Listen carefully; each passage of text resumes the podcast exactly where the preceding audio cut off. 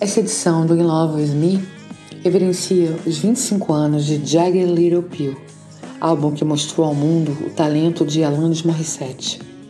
Em 1995, ano de lançamento do trabalho, poucas cantoras tinham espaço na indústria fonográfica. Na contramão, surgiu uma canadense com jeito de menina, olhos amendoados cor de mel e longos cabelos castanhos a enfeitar o rosto. Com apenas 21 anos, a cantora, dona de um registro vocal mezzo-soprano capaz de ir do tom mais grave ao mais agudo, mostrou ao mundo que tinha muito a dizer. Qual o motivo desse sucesso estrondoso que fez o álbum o marco de uma geração? Suas letras. Elas falavam em tom melancólico de feridas como frustração sexual, relações amorosas abusivas, desrespeito, tristeza, exigências e formação religiosa. Ela o fez de forma crua e com pitadas de sarcasmo e ironia, com o intuito de gerar um questionamento sobre o pensamento opressivo nos mais diversos aspectos da sociedade. Em entrevista à revista Billboard, ela declarou: A maioria das canções são, de um modo indireto, realmente dirigidas a mim. Há um certo aspecto das canções que é muito confessionário, muito puro, e está desacorrentado como uma experiência espiritual. Não há sentimento melhor do que compor algo que você sabe que é parte de você e que em algum ponto irá comunicar com alguém. Comunicação é o que me excita. O nome do álbum surgiu de uma frase da música You Learn, onde ela faz uma alusão a pílulazinha amarga e difícil de engolir quando precisa encarar os desafios da vida e amadurecer. Na faixa, ela canta: Você vive, você aprende. Você ama, você aprende. Você chora, você aprende. Você perde, você aprende. Você sangra, você aprende. Você grita, você aprende. Engula-a. Que pílulazinha ruim. Faz tão bem nadando em seu estômago. Espere até a poeira baixar.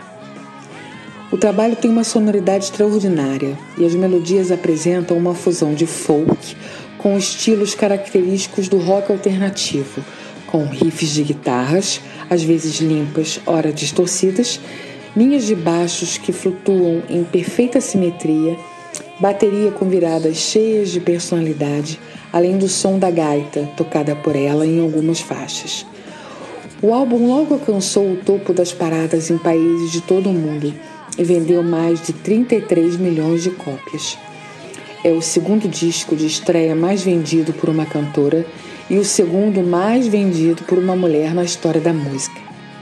Das 12 canções, seis delas tornaram-se singles e o primeiro a estourar foi You Are Know, que ficou por 12 semanas consecutivas em primeiro lugar na parada Billboard 200 nos Estados Unidos. A faixa teve duas participações super especiais do baixista Flia e do guitarrista Dave Navarro, ambos do Red Hot Chili Peppers na época. Na sequência, emplacou Hand in My Pockets, All I Really Want, Ironic, Head Over Feet e Jagger Little Pill. Aos 21 anos, tornou-se a cantora mais jovem a receber o prêmio de álbum do ano na edição do Grammy de 1996, um recorde detido por ela por 14 anos. Ainda no Grammy, Alanis venceu em mais três categorias: melhor performance feminina, melhor canção de rock e melhor álbum de rock. Pelo conjunto da obra, Alanis Morissette alcançou um lugar de destaque no universo das artistas mais celebradas, talentosas e respeitadas de todos os tempos.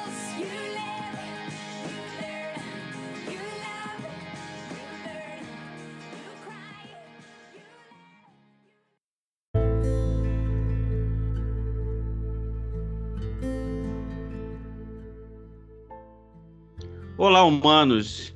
Estamos aqui hoje um dia muito especial. Eu acho que é o dia que nós esperamos desde que nós lançamos o podcast In Love with Me. E nós esperamos por essa data, essa possibilidade de fazer juntinho com a Alanis uma, uma sequência da, da live que ela acabou de fazer, da live que ela acabou de fazer. Carla Andrade, eu preciso de você como nunca precisei antes. Olá, meu bem. Olá, Podlovers. É, eu estou tomada de no meu coração, amorosidade, ternura. Foi uma live é, surpreendente, me comoveu. É, sabe quando supera todas as suas expectativas? Aconteceu exatamente isso depois que encerrou. É maravilhoso. E é como você falou, a gente estava aguardando aquele momento para encaixar a Alanis no nosso programa e nada como é, fazê-lo depois de assistir a live desse espetáculo Jag a Little Pill. É, a ideia de fazer o programa sobre Alanis é, surgiu quase junto com o começo do podcast, não é isso? Lembra? Assim que Eu a gente lembro. fez a, a primeiro primeiro podcast, a primeira Linger. pessoa que a gente pensou é, quando a gente fez é. o Linger, a gente pensou, vamos fazer a Alanis. Mas aí a gente, não sei, foi uma coisa de sorte, destino, e a gente acabou não fazendo por N motivos. E foi muito legal quando na semana passada nós soubemos dessa dessa live que seria transmitida hoje, ela em Los Angeles, os atores da peça aqui em Nova York, 25 mil pessoas é, assistiram, participaram né, no chat e colaborando e mandando coraçõezinhos e interagindo. 25 mil pessoas assistiram. É, eu, eu acho que. Eu não quero nem falar como fã que sou, mas eu queria falar como um, uma pessoa que, que estava na expectativa da peça. Eu moro aqui em Nova York e não costumo ir muito show da Broadway porque os shows são caros. É, então a gente tem que escolher realmente um muito especial para poder, né, poder investir é, para assistir. Não é um, é um cineminha. Então, assim, é caro um show, a média de 100 dólares, quase mais de 500 reais. Então, é, a gente não consegue assistir. Então, eu escolhi essa peça para assistir depois de muito tempo, quase 10 meses sem a Broadway, e eu fiquei super chateado de não poder assistir a peça, porque a peça ela reflete eh, não só algumas angústias da minha geração, como também ela embalou essas músicas assim, desde os anos 90 fazem parte da minha vida e provavelmente na sua também, não é isso, Carla? Sem dúvida nenhuma. O Jagger Europeu é um dos meus discos de cabeceira. Assim que eu ouvi a Landis pela primeira vez, eu me apaixonei por ela e por, pelas suas letras. É, me, me norteou bastante aquela fase de adolescência. Eu me identifiquei de imediato com o que ela queria dizer. E ela traduz muito a Carla, que a Carla pensa, como a Carla se comporta. Enfim, ela influenciou a minha vida de maneira muito direta. É, é. O mais bacana é ver que os, essa garotada, esses atores mais jovens, o amor, o carinho, a forma como eles interpretaram essas canções que me fizeram chorar já tanto, de uma maneira tão profissional, me, me, me deixou assim surpreendida de uma maneira extremamente positiva. É, a média de idade desses, desses, atores é 20 e poucos anos, né? Então eles estão eles estão em um é quase da idade do a idade do, da, do, disco, do disco, né? É, eles nasceram que completa 25 época. anos. É. É, a maioria deles deve ter essa média de idade. É, essas 25 mil pessoas participaram hoje. É lógico que eu vi muita gente reclamando que não, ela, a gente queria ver mais que é na participação dela, mas eu entendo porque é muito importante nesse. Ela falou isso, é muito importante nesse momento de pandemia que a gente apoie os atores, né? De alguma forma eles sejam é, os protagonistas é, de todo o evento que a gente fizer. Ela tem essa preocupação, eu acho uma coisa muito bacana dela. Ela não explorou o lado, né, vou fazer uma live, eu vou fazer uma live para mim, para os meus fãs. Ela quis incluir e ela incluiu com muita propriedade todo mundo que, que participa da peça, direção, produção, é, é, atores, todos, cada um na sua casa e, e, e cada um com a sua pequena estrutura foi muito bonito isso mesmo. Eu queria conversar com você, Carla, sobre esse disco específico, porque a gente está dedicando esse programa a esse disco e eu sei que você é uma pós-graduada e doutorada nesse disco. Conta mais pra gente. Como é que foi? Como é que, que, que esse disco significa? Quais são as músicas mais importantes? Destaca pra gente isso.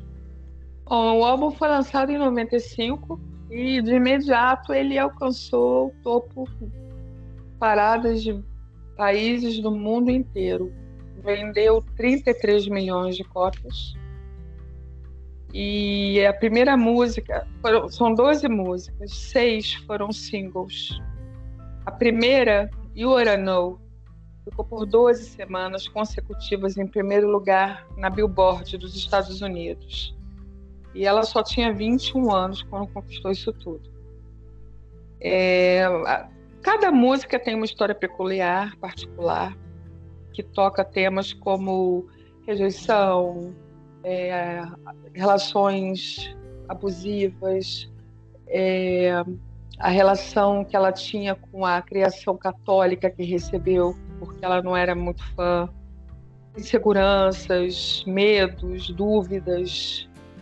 E ela vai por esse meio tecendo letras incríveis que ela compôs junto com o seu parceiro, o Glenn Ballard, que ela conheceu quando chegou na Califórnia.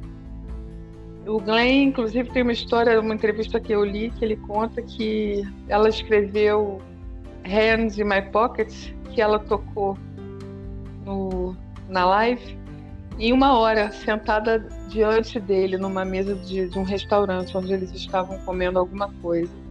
E aí ele disse que pode parecer uma loucura o que eu estou contando, mas quando se trata de, de, um, de alguém tão talentoso como Alanis Morissette, isso é possível.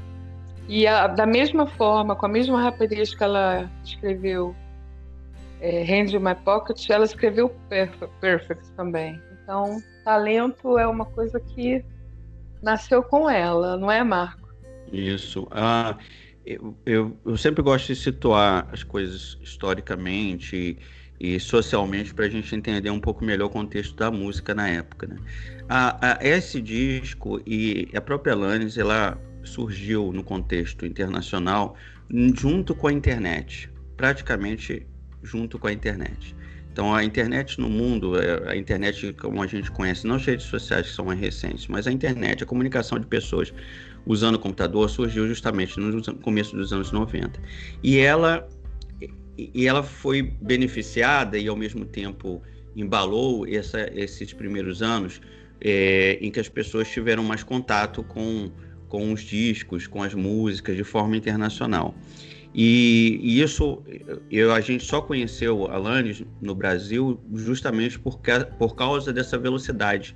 Porque antes, antes, nos anos 80, os sucessos demoravam muito a chegar. E graças à internet, a partir de 93, 94, a gente começou a receber, né? a gente teve o fenômeno da MTV, a gente começou a receber mais e mais e mais informações. Então, essa nossa geração, essa geração que cresceu né, amadureceu, não cresceu, mas amadureceu com a Alanis e ela mesmo é, foi sofreu é, uma série de angústias causadas por essa, essa época que a gente viveu.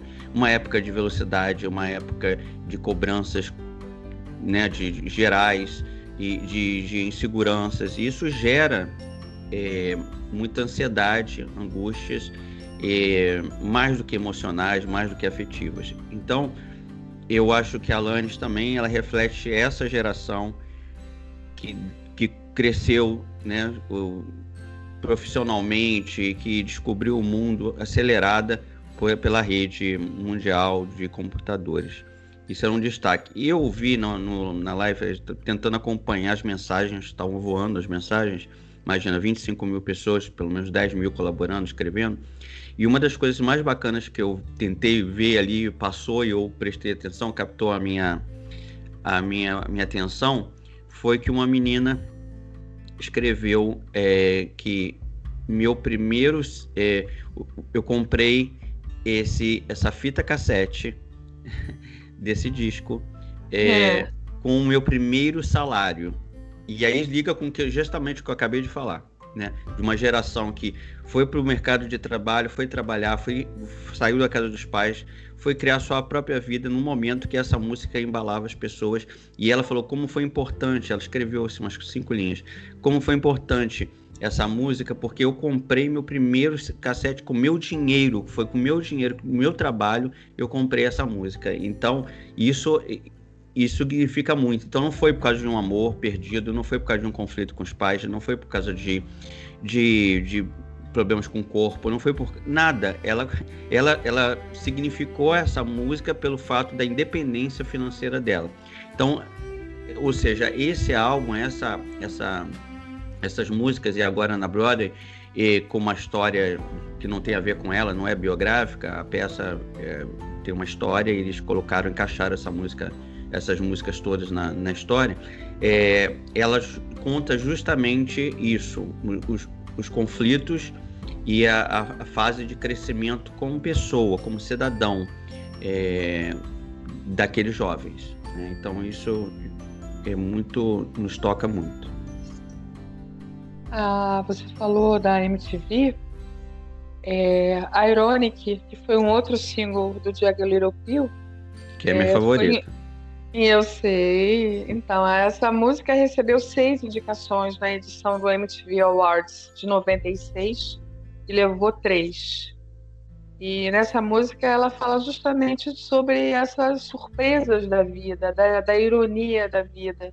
Ela uhum. faz uma referência à Lady Murphy, que a vida tem uma maneira bastante engraçada de aprontar com você.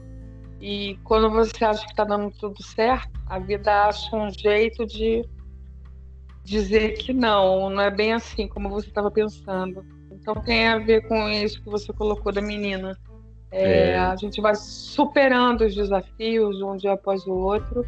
E se um dia não está legal, o outro pode ficar bem melhor. E, e, eu acho que é essa esperança que nós precisamos ter. É, seguir um dia após o outro. Mesmo é... com, a, com, a, ironia, mesmo com as ironias da vida, né? É, essa, o Ironic que eu gosto muito, é porque ele também reflete essa nossa geração que, que, que planejou, muitas pessoas que planejaram suas vidas e foram surpreendidas por, por fatos irônicos que, que aconteceram durante essa jornada. É, e o, os anos 90 foram anos muito importantes também é, para todos, porque foi a, a, a, primeira vez que a gente conseguiu é, se comunicar de longa distância. E esses jovens, para sempre, ficaram marcados por um período de acelerar. Acelerou tanto o mundo naquele período, e mais do que em qualquer outro período da história. Ou seja, não tem nenhum período da história humana, da humanidade, em que a tecnologia e, e a vida mudou tanto quanto dos anos a partir dos anos 80. E é, período não... dos anos 80 e 90 e agora. Então, assim, e quem... a, a, a, adaptação das pessoas, né? Cada um tem uma maneira de se adaptar e se adequar ao novo momento. É. é. Foi fácil para alguns, um pouco mais difícil para outros e bastante difícil para uma maioria. Então, cada um encara as mudanças de uma maneira. E é, ela ajudou muito com o que ela cantava a fazer com que a gente levasse as coisas com um pouco mais de alegria e de, de esperança. Porque apesar da melancolia que ela reflete nas letras e de um certo. Ai, puxa, tem uma coisa da esperança. Porque ela está aí hoje para provar que ela venceu todas essas vicissitudes da nossa vida e continua produzindo, continua cantando e agora está sendo homenageada dessa forma tão singular uma peça na Broadway que é o palco, o maior palco de teatro do mundo. Qual outra música que você destacaria nesse nesse álbum que eu sei que várias músicas fizeram sucesso, né? É, tem o Hand in My Pocket que ela que ela cantou. É, é, né? ó, isso, inclusive foi um momento que eu me emocionei muito na, na live de hoje, porque ela só apareceu ela e os músicos, cada um. E que tecnologia incrível, cada um na sua casa, tocando os instrumentos e ela cantando Hand in My Pocket. Ela toca gaita, ela mandou beijos para todo mundo e foi muito, muito especial. É... Eu acho que a Alanis representa uma série de situações. A minha especial é You Are Know. Uhum. Ela, ela é uma música onde ela diz para um, alguém que quer lembrar da bagunça que deixou quando você se foi. E é, a letra é muito forte, a interpretação dela, visceral. O vídeo eu tenho na minha mente até hoje. É bem bacana, bem, bem gravado. Naquela época os videoclipes eles eram incríveis. Cada um mais, mais bacana que o outro, mais interessante que o outro, a, a forma de, de filmar, os roteiros. A gente pensa que é uma coisa simples, mas não, não, é. não é. é. é. Essa geração da Alanis é, sofreu muita pressão também, ela também, porque ela fez sucesso muito jovem, é, nesse mundo né, enlouquecido pela tecnologia, em que você, é, você perde a sua privacidade quando você fica famoso, é, de uma forma que nunca antes, né? As pessoas antigamente fugiam de fotógrafos. Hoje todo mundo tem um, um smartphone e, e, pode gravar, filmar, editar e transformar na sua própria emissora de TV. Então a gente deixou de ter correr de paparazzi e agora a gente corre de todo, quer dizer, as pessoas famosas, não? Correm é. de todo mundo, porque qualquer pessoa na rua pode tirar a sua privacidade. Então, assim, esse tipo de pressão tecno da tecnologia, nenhuma geração viu como a nossa. Eu, quando nasci, a televisão era preto e branco. E, e, eu falo isso, as pessoas, não, eu não era tão velho, não sou tão velho assim, não. É porque realmente o mundo avançou de uma forma absurda. É, eu ainda lembro dos primeiros computadores de tela verde que eu trabalhava. Eu ainda lembro das primeiras vezes que eu, quando eu me lembro quando eu apresentei o Mirk para você, você lembra?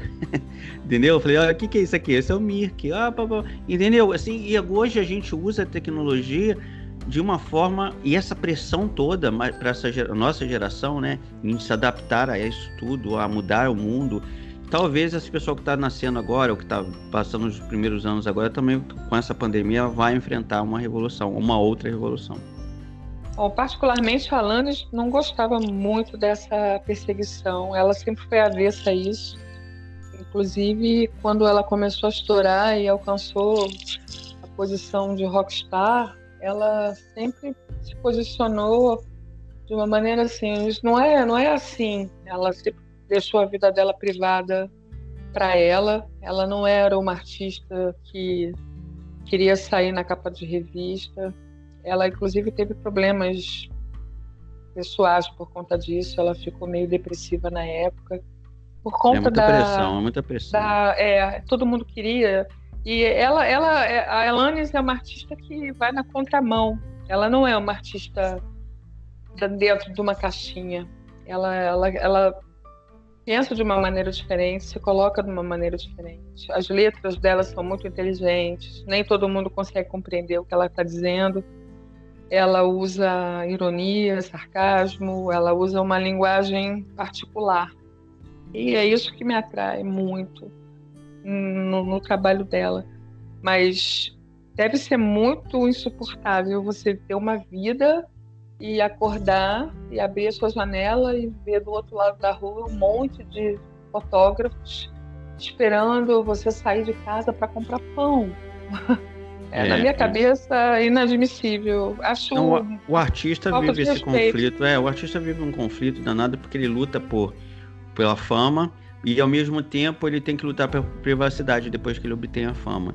E, e muitas, muitos artistas é, gostam dessa dessa vida de, de, invasão invasiva e outros não, reagem de forma diferente. Mas a gente falou muito da, da, da peça, a gente falou muito da, das músicas, então agora nós vamos dar nossa parada e vamos escutar um pouquinho dessa maravilha que vai estar na Broadway. Vai estar, com certeza, depois que essa, essa confusão passar. Está prevista para setembro, mas espero que, que isso se confirme e que eu possa estar lá também assistindo. Então vamos assistir um pouquinho dessa do, do, potência vocal desses garotos, dessas meninas e essa interpretação teatral também que eles dão às músicas dela, tá bom? Daqui a pouco a gente volta.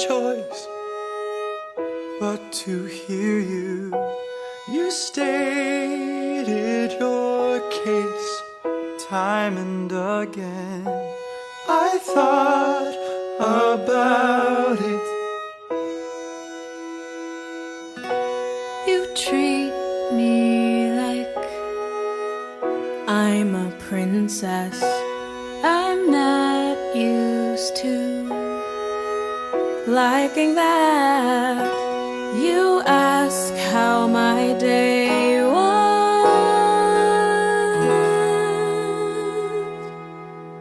You've already won me over in spite of me, and don't be alarmed if I fall head over feet, and don't be surprised if I love you for all.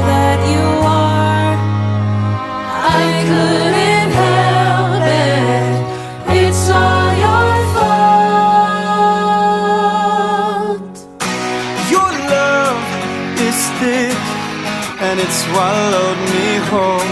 You're so much braver than I give you credit for. That's not lip service.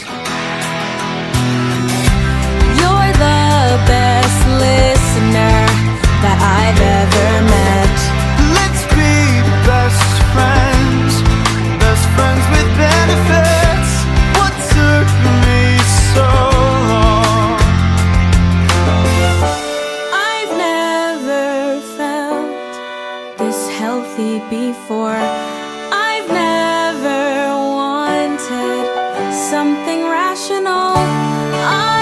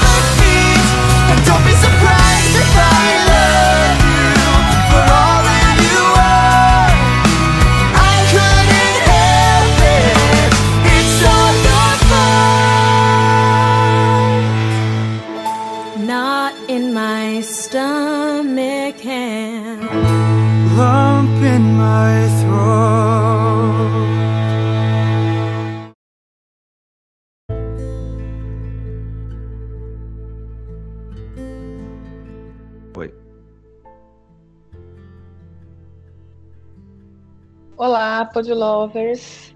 Voltamos depois de ouvir essa interpretação incrível de, dos atores da, da peça, Jag Little Pill.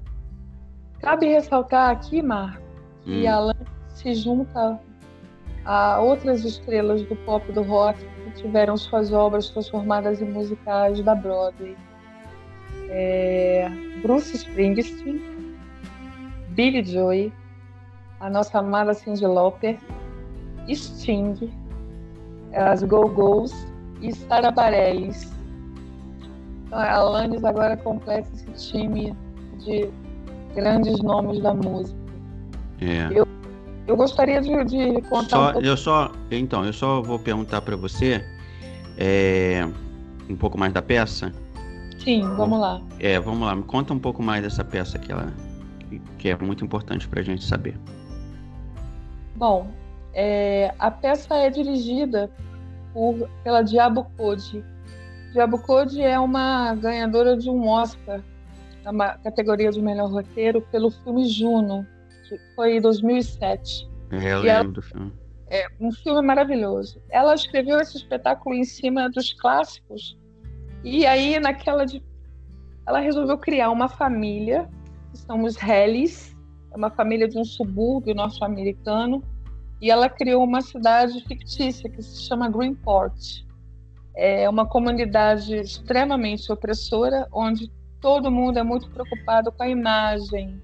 Então a família é, tem a mãe, que é extremamente ligada ao que os outros pensam, e tem a filha, que tenta dizer para essa mãe: não, acorda, abre o olho, porque não é bem aí que a coisa funciona. Então, a família vive entre é, escolher viver a vida de verdade ou manter essa, as aparências que todo mundo quer, espera deles, porque eles são vistos como uma família perfeita de subúrbio norte-americano. Você entende melhor disso do que eu. Uhum.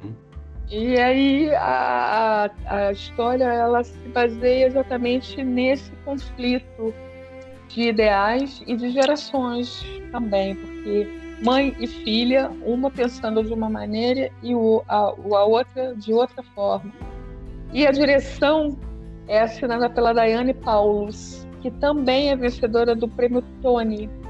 A Daiane dirigiu Hair e um outro espetáculo que se chama Pippin.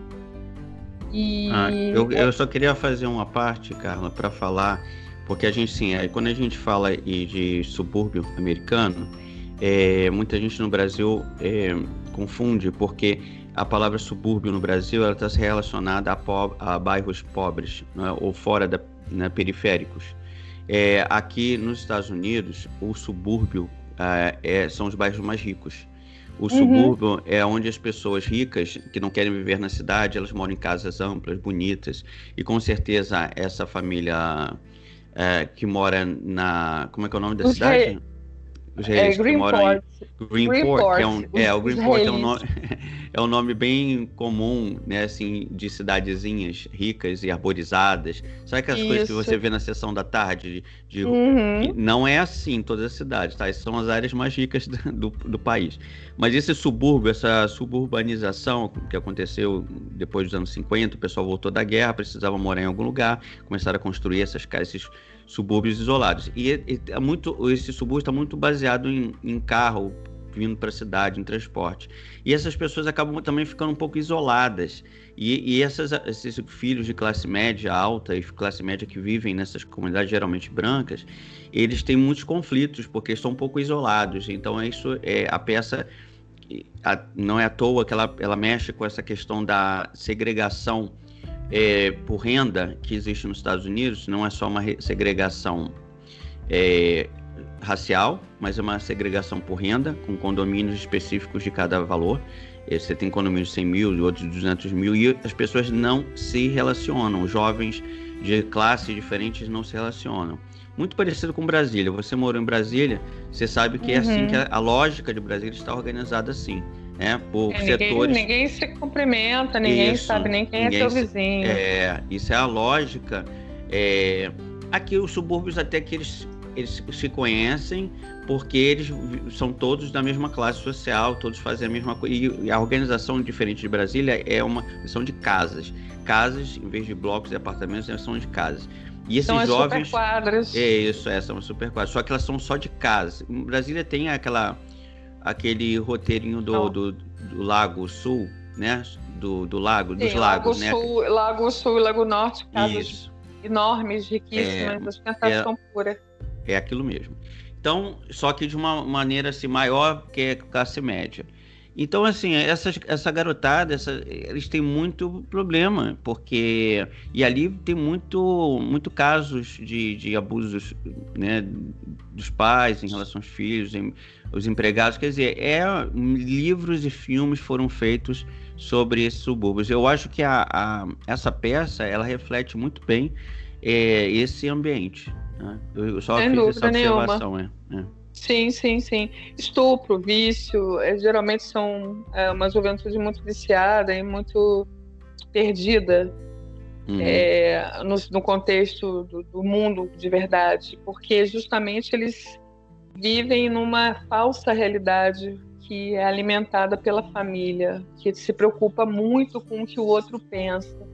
Então, uhum. dentro, de, dentro de casa, de repente, é aquela confusão, aquela falta de harmonia, mas para todo mundo é o, é o ficar bonito na foto. Todo mundo muito sempre sorrindo. É, muita aparência, né? É, Alanis tem uma música que ela diz: Seja uma boa menina, tente um pouco mais. Nós vamos te amar pelo que você é, desde que você seja perfeita. E traduz exatamente isso que você acabou de colocar.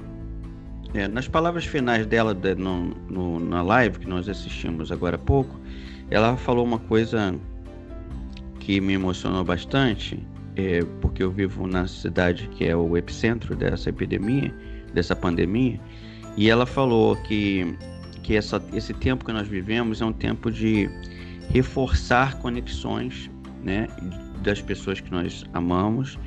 É um tempo é, de meditar, de dançar, de criar. Aí, literalmente, tá? O que ela falou. E, e que é um tempo de restabelecer. E eu acho que esse podcast e a, o que tudo que a gente tem feito, ele também reflete isso, porque foi graças também, ou, ou por, ou, ou por causa de, não graças, mas por causa de, é, dessa pandemia, muitas pessoas, inclusive nós, acabamos nos aproximando muito. E esse é um exemplo de que nem, nem tudo é tragédia, que as, as, mesmo nas situações mais difíceis, como guerras e pandemias, é possível você estabelecer conexões e, e fazer coisas que vão te marcar para o resto da sua vida, inclusive quando acabar esse momento. Então ela, ela foi maravilhoso que ela fez é, hoje, é, entendeu? é a nossa visão, né? Foi a visão que nós nós tivemos quando tivemos a ideia de criar o programa e trabalhar o tempo produzindo algo que levasse alento, carinho, amorosidade para os ouvintes, de uma maneira muito despretensiosa, como eu já falei em outros programas. Ela também disse no final, na despedida, é, que as pessoas respirem fundo segurem bem o ar antes de soltar, uhum. para aquela energia toda fluir junto. É uma é técnica de meditação, lutar. né? Exatamente. Eu faço meditação, eu gosto muito, me acalma. E ao invés de ficar batendo na tecla de que está tudo muito ruim, que não sei o que, vamos pensar positivo, vamos emanar a cura, vamos, vamos, vamos pedir pela cura, vamos lembrar que tem gente que está sobrevivendo, que está é, saindo vitorioso da batalha contra esse vírus, e em que em algum momento um laboratório, o mundo todo está estudando alguma forma, os cientistas vá, vão, vão, eles vão encontrar uma maneira de bloquear, mas até lá como ela mesma pediu, é necessário que as pessoas tenham uma consciência maior da, da necessidade do isolamento. O isolamento não é um castigo. As pessoas têm que entender que o isolamento é uma questão de preservação da sua raça, dos seus filhos, das, das suas mães, da sua família.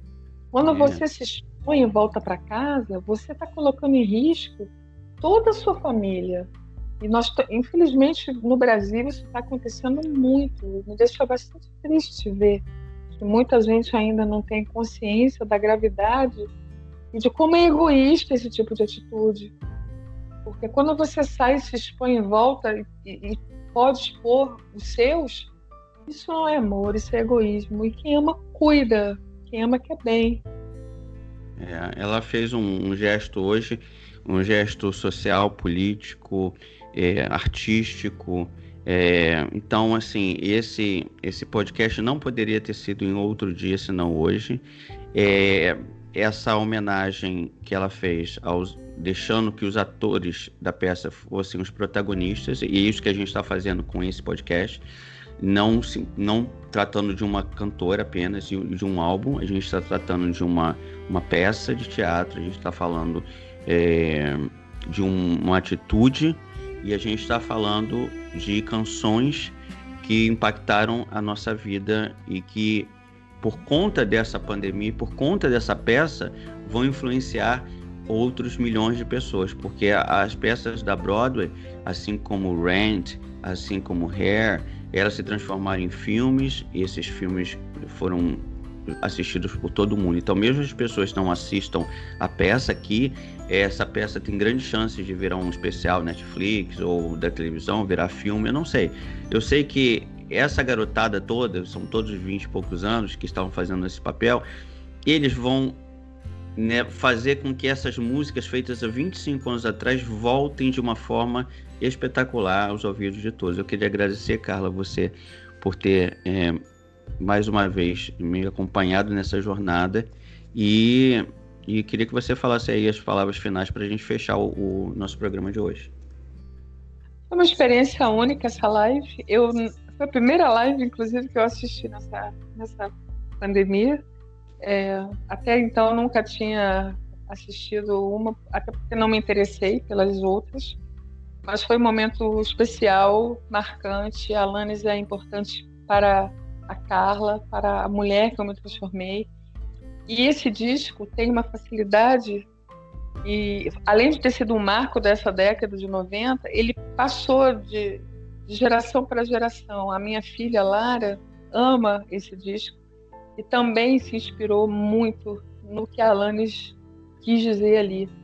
Então, assim como a peça vai passar essa mensagem, o disco já fez isso anteriormente e é uma vai corroborar toda essa bagagem que a Alanis nos deixou há 25 anos atrás de uma maneira musical da, na Broadway. Então, uma, uma gratidão a todo mundo que nos ouviu e até o próximo In Love With Me.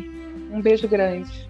E tem um bônus especial agora, pela primeira vez no nosso podcast, a gente vai fazer uma exceção, mudar um, um sistema aqui e a nossa programação e vamos tocar para vocês uma outra música da peça para finalizar nosso podcast. Então, é, até logo, até o próximo programa e fiquem aí com essas vozes espetaculares desse show maravilhoso. Um abraço.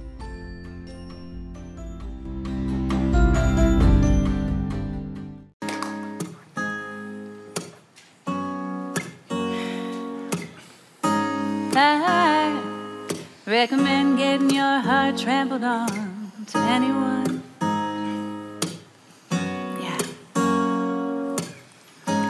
I recommend walking around naked in your living room. Yeah. Oh Swallow it down. What a jagged little pill. Swimming in your stomach. Wait until the dust settles. You live, you learn,